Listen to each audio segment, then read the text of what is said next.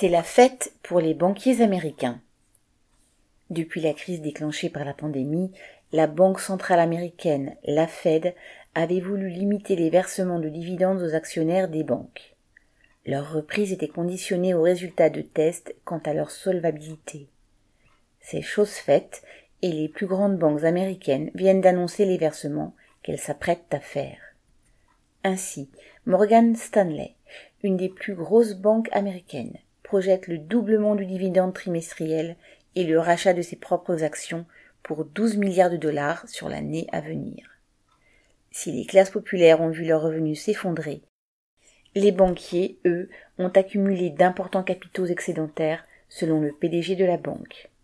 Quand ça va mal, c'est souvent le meilleur moment pour les plus gros capitalistes.